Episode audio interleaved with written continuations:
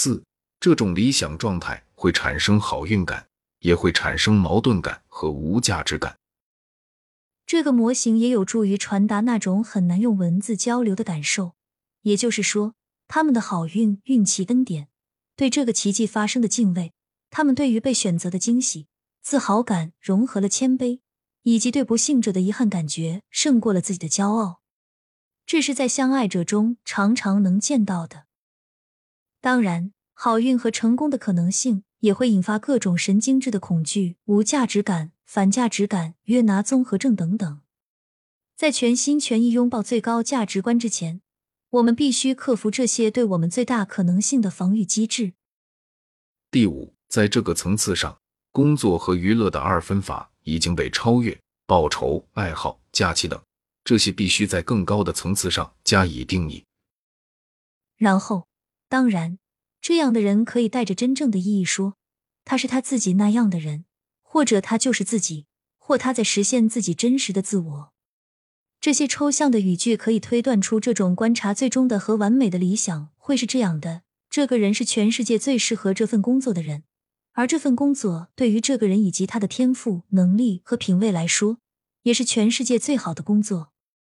他生来就是这样的，而这一切都是为他而生的。当然，一旦我们接受了这一点，并感受到了它。我们就会进入另一个话语的领域，即存在的领域、超越的领域。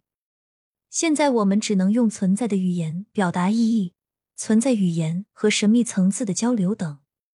例如，对于这类人，很明显，工作和娱乐之间普通或传统的二分法已经完全被超越了。也就是说，在这样的情况下，对于这样一个人，工作和娱乐当然是没有区别的。他的工作就是他的娱乐，他的娱乐就是他的工作。如果一个人热爱他的工作，他在整个世界比其他任何活动都要渴望他，在任何中断后都想要回归，那么我们怎么能说这是被迫违背人的意愿，并称之为劳动呢？例如，假期这个概念还有什么意义呢？通常观察到，在他们的假期，也就是说。他们是完全自由选择他们想做的任何事情的时间，他们没有任何外部义务。这正是在这样的时期，他们愉快的完全投入自己的工作。而娱乐是什么意思？这样的人如何休息？他的职责、责任、义务是什么？他的爱好是什么？在这种情况下，金钱、报酬或薪水有什么意思呢？显然，对任何人来说，最美好的命运、最美妙的好运。就是做自己热爱的事情而得到报酬，这正是我的许多对象的情况，或者几乎是这样。当然，金钱是受欢迎的，而且一定数量的金钱是必要的，但它肯定不是最终，不是目的，不是终极目标。这种人得到的薪水只是他报酬的一小部分。自我实现的工作或存在工作，在存在层面上的工作。存在超越性激励理论本身的内在报酬，把钱或薪水变成一种副产品，一种附带现象。当然，这与大多数人的情况大不相同。大多数人为了得到钱而做他们不想做的事，然后用这些钱去得到他们真正想要的东西。钱在存在领域的作用，肯定不同于潜在缺陷和基本需求领域的作用。如果我指出。他们已经在猴子和猿身上进行一定程度上的研究，这将有助于我的观点，即这些是科学问题，可以用科学的方法来研究。当然，最明显的例子是关于猴子的好奇心以及人类对真理的渴望和满足的其他先驱的丰富研究文献。但在原则上，探究这些动物和其他动物在恐惧和无恐惧的情况下的审美选择，无论是健康的动物还是不健康的动物。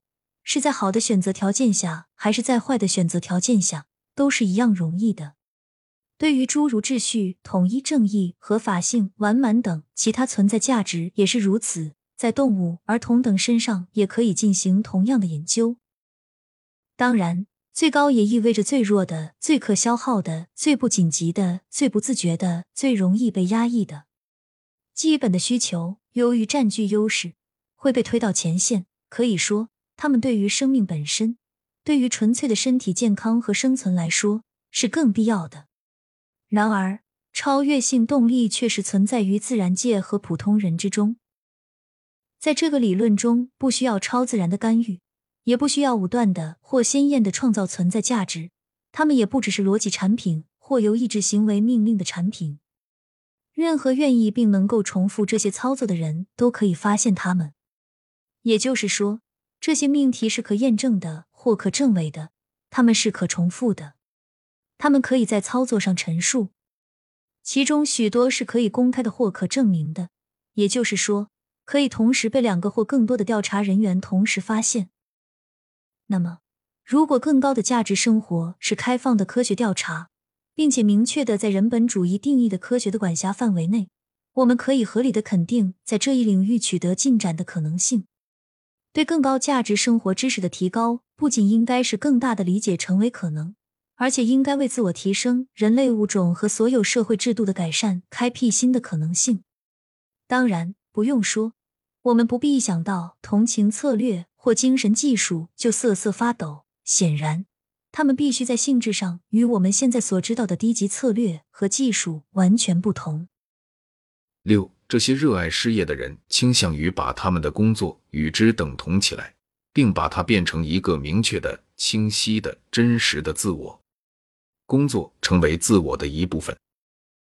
如果有人问自我实现热爱工作的人：“你是谁？”他常常用自己的工作来回答，比如我是律师，我是一个母亲，我是精神病医生，我是艺术家等等。也就是说，他告诉你，他把他的职业等同于他的身份，他的自我。他往往是他整个人的一个标签，即他成为一个人的决定性特征。或者，如果有人问他，假如你不是科学家或者老师、飞行员，那你是什么？或者，假如你不是心理学家，那你是什么？我的印象是，他的回答往往是一种困惑，需要长时间思考、张口结舌的结果。比如，无法说出现成的答案，或者回应可以是一种娱乐，变成开玩笑的方式。实际上的答案是：如果我不是母亲、人类学家、实业家，那么我就不是我，我是另外一个人。我无法想象成为另外一个人。这种回答与假设你是女人而不是男人的道理一样。因此，一个初步的结论是，在自我实现的主体中，他们所钟爱的职业往往被视为自我的一个定义性特征，被认同、被整合、被投射，它成为一个人存在的一个不可分割的方面。我没有刻意对那些满足感较低的人故意问同样的问题。我的印象是。上面的概括对于某些人来说就不那么正确了。对他们来说，这是一项外在的工作；而对于另一些人来说，这项工作或职业可以在功能上成为自主的。